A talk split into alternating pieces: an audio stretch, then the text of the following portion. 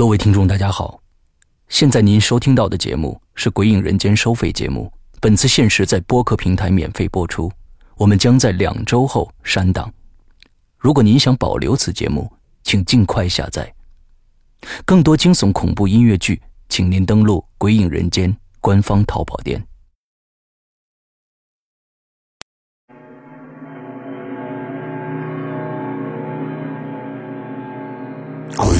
间》第四季免费节目即将更新完毕，更恐怖的在后面。你害怕虫子吗？又是一条草绿色的虫子出现了，它已经爬到了他的床上，正朝着他的耳朵眼儿里边钻。他的肉分明已经接触到了他那毛烘烘的腿，此刻在明晃晃的灯光下，那条虫子的身子一动不动，只有毛烘烘的腿在原地慢腾腾的舞动着。你玩过天黑请闭眼吗？邓铁在洗手池洗了洗脸。他想再捋一下自己的思路，突然，邓铁感到浑身的不适。就在他转身要离开的时候，险些撞上一个人。他一激灵，他发现几张脸正对着他。邓铁的心像是被大锤猛地敲了一下，紧接着那些脸就都大笑了起来。仔细一看，那是海潮。赵新奎、黄琼生、梁玉。邓铁做出服输的样子，扭过头来，对着镜子整理了一下头发。就在这个时候，他发现镜子里只有他自己。你看过《太平间》里的死亡之庄吗？这具尸体。只在停尸房放了一天。第二天早上，他的家人就要把他送到火葬场去。可是，却发生了奇怪的事情。那老头果然笑起来了。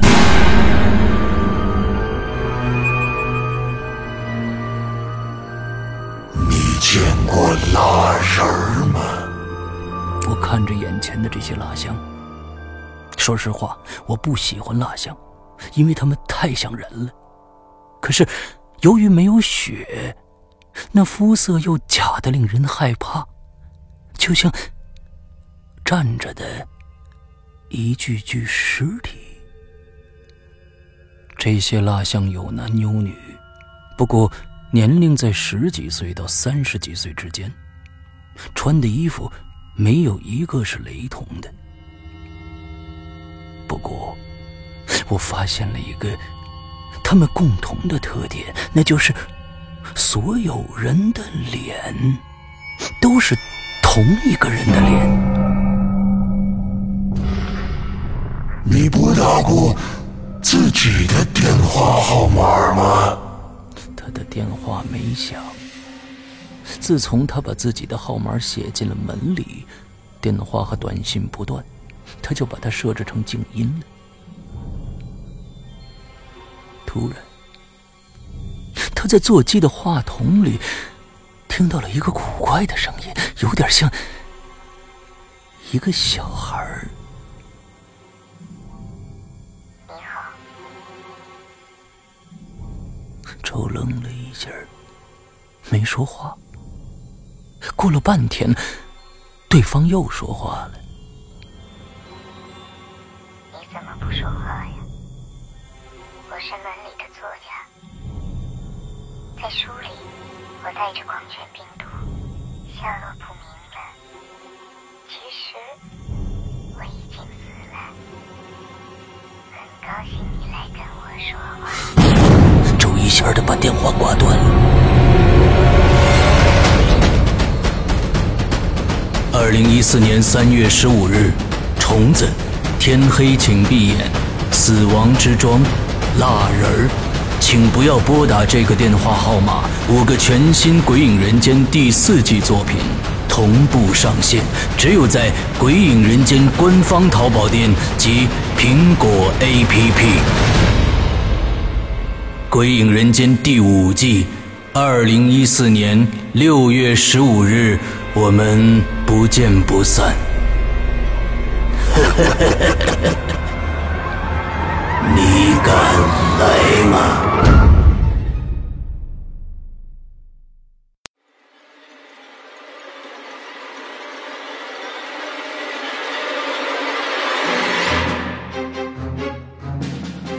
桑楚探案之湖边别墅的鬼影，原著蓝马，由刘诗阳播讲，第三章。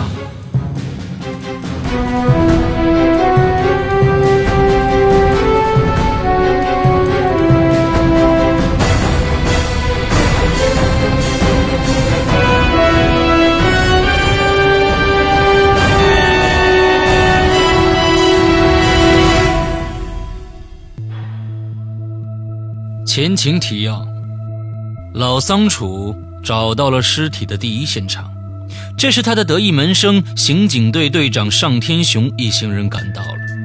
在接下来的调查中，发现了以下的情况：死者老六是个聋子，河边发现被割断的尼龙绳，桑楚和尚天雄同时想到那绳子拴着的一定是毒品。接着，所有的焦点都集中在了那座神秘的紫薇别墅上。在紫薇别墅里，他们见到了一位盛气凌人的女歌星，而女歌星房间的窗户正好可以看到远处的凶案现场。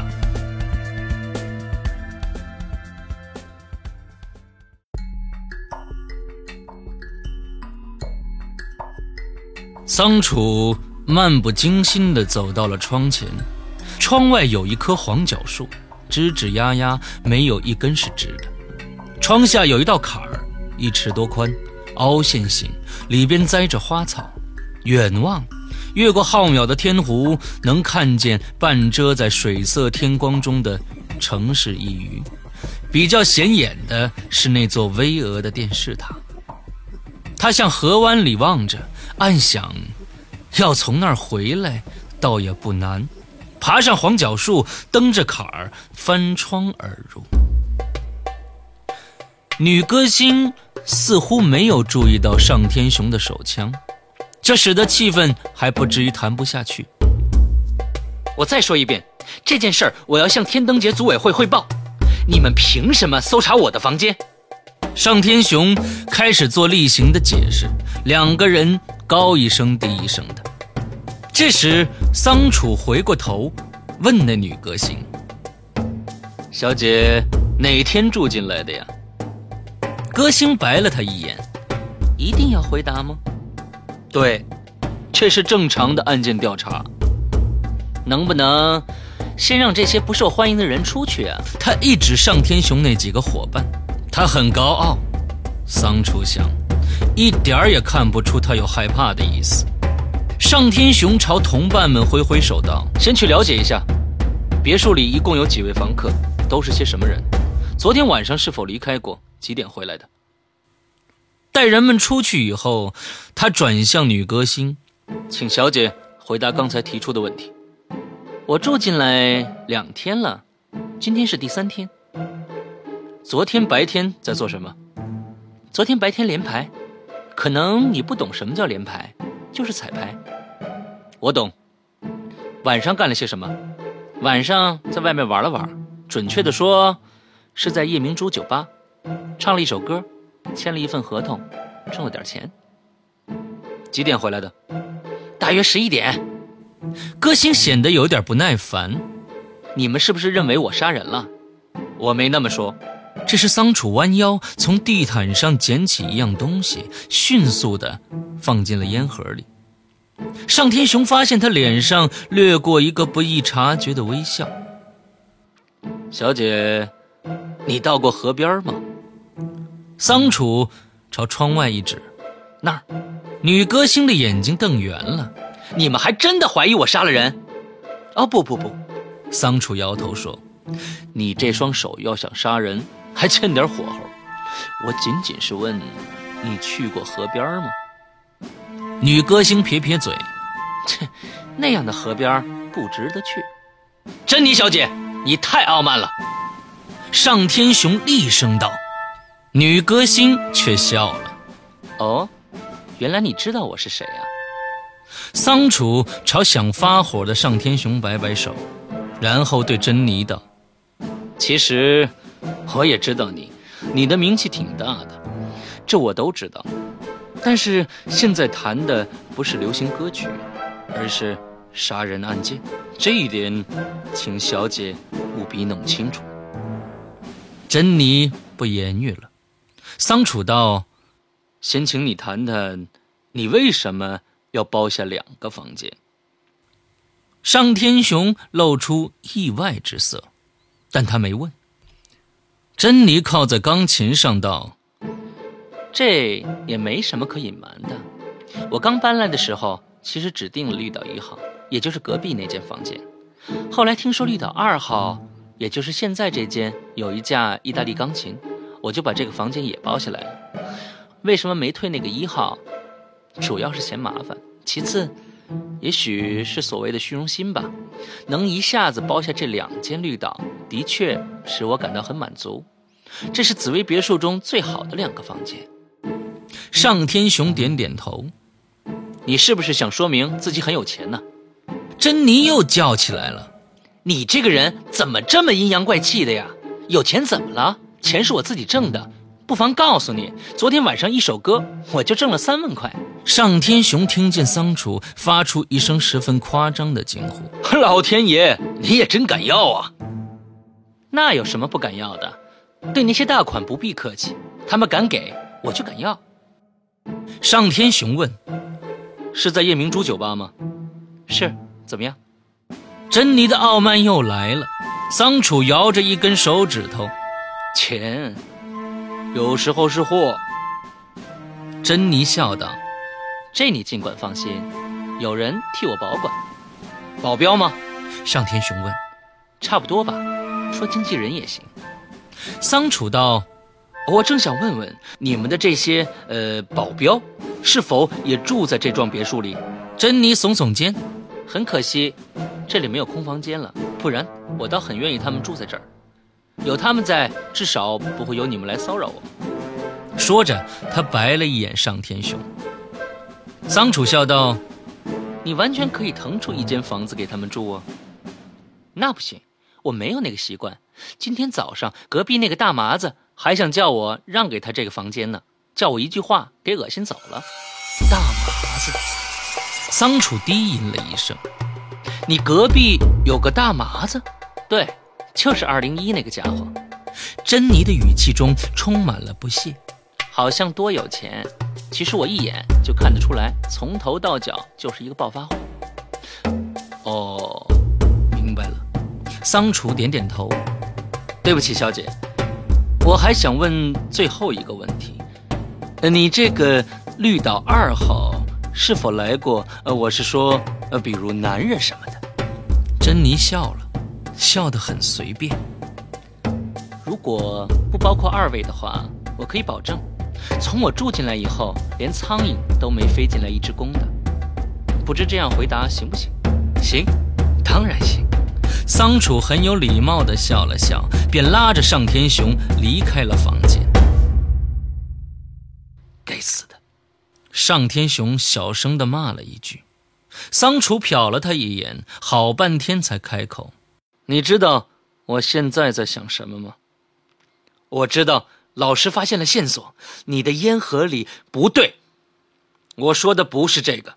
桑楚打断了他的话，我说的是你。我，对，就是你。要知道，你很令我失望。一个优秀的刑警最重要的就是冷静，而你这一点极其不行。说完这话。他头也不回的走下楼梯。午餐后的案情讨论会是在一楼顶头那间小小的会议室召开的。尚天雄的情绪有点低落，他让八戒谈谈基本情况。八戒清了清嗓子，开始了。呃，这幢别墅一共有五位房客，绿岛一号和绿岛二号是女歌星珍妮，二零一室住的是云峰企业集团的副总裁胡宇，此人四十四岁，贵州人。这是从旅客登记卡上得知的，人不在，据说进城去签什么合同了。一零四室住着一对华侨夫妇，从新加坡回国观光，男的叫黄宇辉，远东商行的职员，六十一岁了；女的叫李玉琴，五十七岁，无业妇女。两个人一早出门，说是到玉女峰拍照去了。一零三室的房客是个日本人，叫树田幸雄，今年五十岁，建筑学家。房客的基本情况就是这些了，啊，对了，呃，那个叫树田幸雄的日本人早上被建筑设计院叫走了，据说是去论证什么。别墅里有工作人员九名，经理一名，服务员四名，还有一个传达和一个司机。除了司机出车在外，其他人都在。情况就是这些。桑楚道：“昨天晚上有没有来往的陌生人？”八戒道。呃，问过传达了，他说他记不清了，印象里没有外来人，呃，只是说有一个卷毛的年轻人在门外徘徊了一阵，不久就走了。卷毛？桑楚问。对，传达说他看得很清楚，一头卷毛。不过他的确没有进来。其他人都是什么时候回来的？我是说昨天晚上。呃，华侨夫妇下午四点多，胡宇五点左右。日本专家刚天黑就回来了，珍妮是十一点回来的。桑楚站起来，在房间里走了几步，转向上天雄道：“现在你来总结一下。”上天雄想了想道：“我是这么想的，河边发生的凶案，不能完全肯定是紫薇别墅里的人干的，但他的疑点较大。第一，他距离发案现场很近；第二，他的附近的确没有其他建筑；第三。”房客的身份很杂，而且除了那个女歌星，每个人都有作案时间，这应该是我们考虑问题的出发点。我的意思是，马上与城里的缉毒人员取得联系，严密控制所有贩毒人员和组织，切断所有毒品地下通道，不许一克毒品流入城市。我们这个方面首先应该做好两件事：一，迅速查清死者生前的一切可疑点，捕捉一切有价值的线索。二，监视紫薇别墅的每一个房客，不允许漏掉任何一点蛛丝马迹。说到这里，他把目光转向桑楚，老师，这么说行吗？再补充一点，桑楚道，监视的重点应该放在女歌星和那个二零一室的麻子身上。哎，他叫什么来着？八戒道，呃，胡宇。利用一切手段。了解这个人的情况，这个人的疑点非常大。说着，桑楚掏出烟盒，从里边捏出一片东西，放在茶几上。那是一片还没完全干透的腐草。众人的眼睛一亮，明白了吗？这就是我为什么格外关注这两个人的原因。你们想，这东西绝不会轻易的飞到所谓的绿岛二号去，百分之百是人带去的，百分之百。假如这个人没有去过河湾，又从哪儿沾上这些东西的呢？上天雄拖着下巴没说话，溜子大乖和八戒却已经兴奋起来。这个发现从某种意义上说，已经肯定了凶手来自别墅这一点，这无疑使搜索的范围变得十分具体明朗，应该说是一个重要突破。那个女歌星很有问题，溜子开口道，一对滴溜乱转的小眼睛，神采飞扬。八戒却不同意他的看法，呃，可能性不大，不，这绝对不可能。你难道相信他会举起石头把人砸死？简直是开玩笑！我不是那个意思。溜子声明道：“我当然不是说那是他亲自干的，光是把尸体搬进船上，就不可能是女人干的。但是，他无法证明自己不是胁从犯罪。也就是说，他和另外一个人，呃，另一个男人合谋杀人，对吗？上天询问。对，肯定是这样。那好，我问你，珍妮口口声声说她昨天晚上一直在夜明珠酒吧，她如何抽身回来作案呢？上天雄歪着脑袋问道：“你作何解释？你难道相信他说的话？我想，他就算撒谎，也不会在这个问题上撒谎。我们只要去一趟那个酒吧，就全清楚。”对，大乖忽然插话说：“凶手作案的时候，珍妮肯定不在场，而且正因为她不在，凶手才可能顺利作案。”桑楚对他的说法。很感兴趣，他发现这个脾气温和的大个子脑子很好使。再说细致点大乖道，比方说，那个凶手得知自己沉在水里的那包毒品被人发现了，他一定很着急。首先想到的一定是把东西转移，他便偷偷地溜出去，割断绳索，拿了东西又溜了回来。注意，这时是白天，他完全可以从大门而入。回来后。回到了自己的房间等待。晚上，当他看到被害者再次出现时，他便悄悄地溜出别墅。作案后，再悄悄地溜了回来。这次可不是从大门而入了。他杀人后走的是珍妮那扇窗外，攀着黄角树登上了墙壁上那道坎儿，然后翻窗进屋。这时，他忽然发现那包东西藏在珍妮的练琴房里更好，要比藏在自己那里安全多了。于是他摸回房间，取了东西，将其藏匿在珍妮的那个房间里，随即放心的离去。但是他没有注意到，他裤腿上沾的绿色浮藻无意中落在了珍妮那间房间的地毯上。嗯，这是我的整个假设。桑楚叹道：“非常完整，逻辑性很强。大怪，你估计他第一次行动的大概时间是什么时候？”下午五点左右，也就是传达看见他回来的那个时间。很好，桑楚兴奋的不行，因为这个大乖的思维能力极好。老师，半天没吭气的上天雄说话了。这等于说，杀人凶手是那个姓胡的麻子。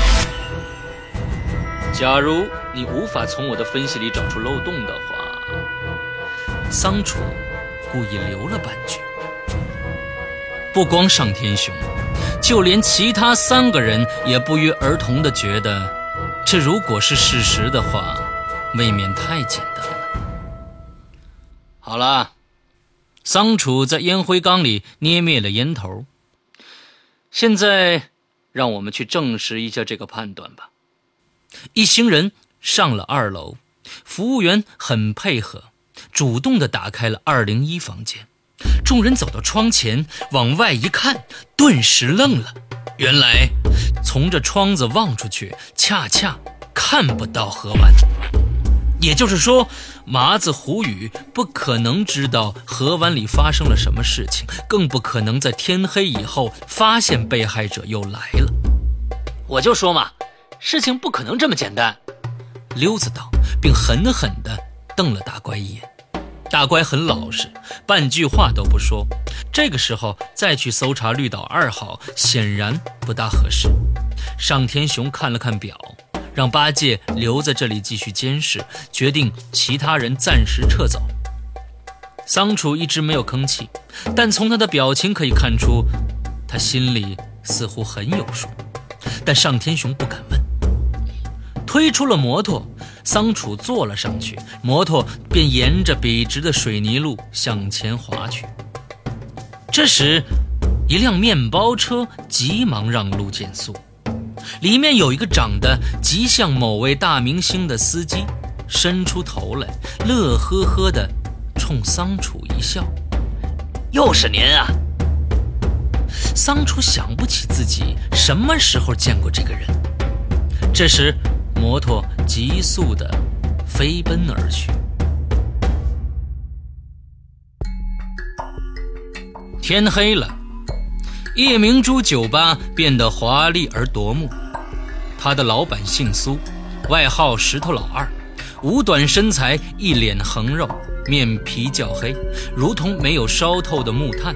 三十六岁，看上去却四十多似的。但是他开的酒吧倒是货真价实，很有档次。当桑楚站在石头老二的酒吧门外时，的的确确地吃了一惊，因为这个豪华的去处比他想象的气派得多。当然，他也担心自己兜里那几张票子能不能敲开那扇掩映在琼楼玉树中的玻璃门。门开了，是立在门旁的那个门童拉开的。酱紫色的西服，黑色的领带，白手套，彬彬有礼。桑楚不知道自己是不是该塞给对方一点小费。好在那门童的注意力已经转移了，正在应付一个尖瘦猴子的纠缠。那个尖瘦猴子的特征很好记，鼻梁的正中长着一颗黄豆粒大小的黑痣。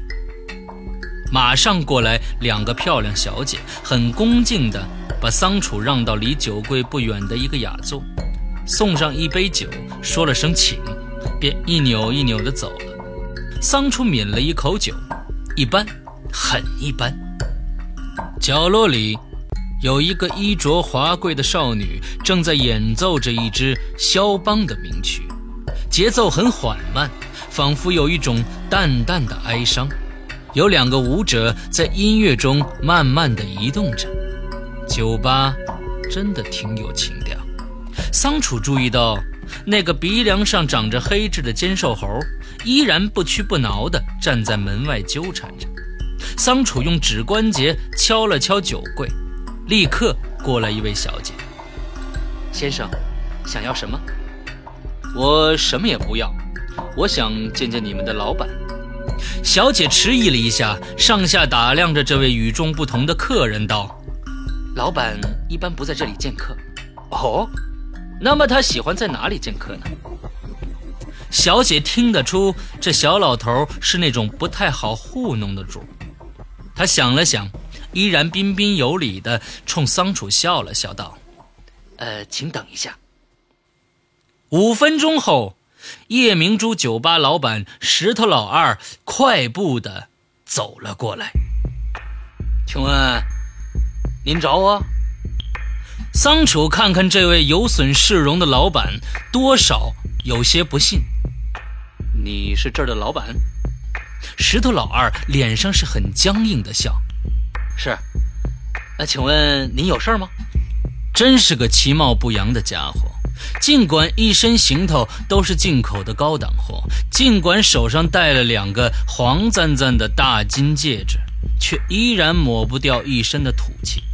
那是一双干活的手，属于那种别人干活他不放心的主。我只不过想了解一下昨晚发生了什么事儿。他发现石头老二的脸抽搐了一下。呃，是的，昨天晚上是出了点小事儿，不过这种事儿好像用不着您管吧？桑楚瞟了他一眼。哦，看来你知道我是干什么的。石头老二嘿嘿一笑，您是警察，我一眼就看出来了。石头老二抠着指甲，仿佛很不愿意谈那件事，磨蹭了一会儿，才说。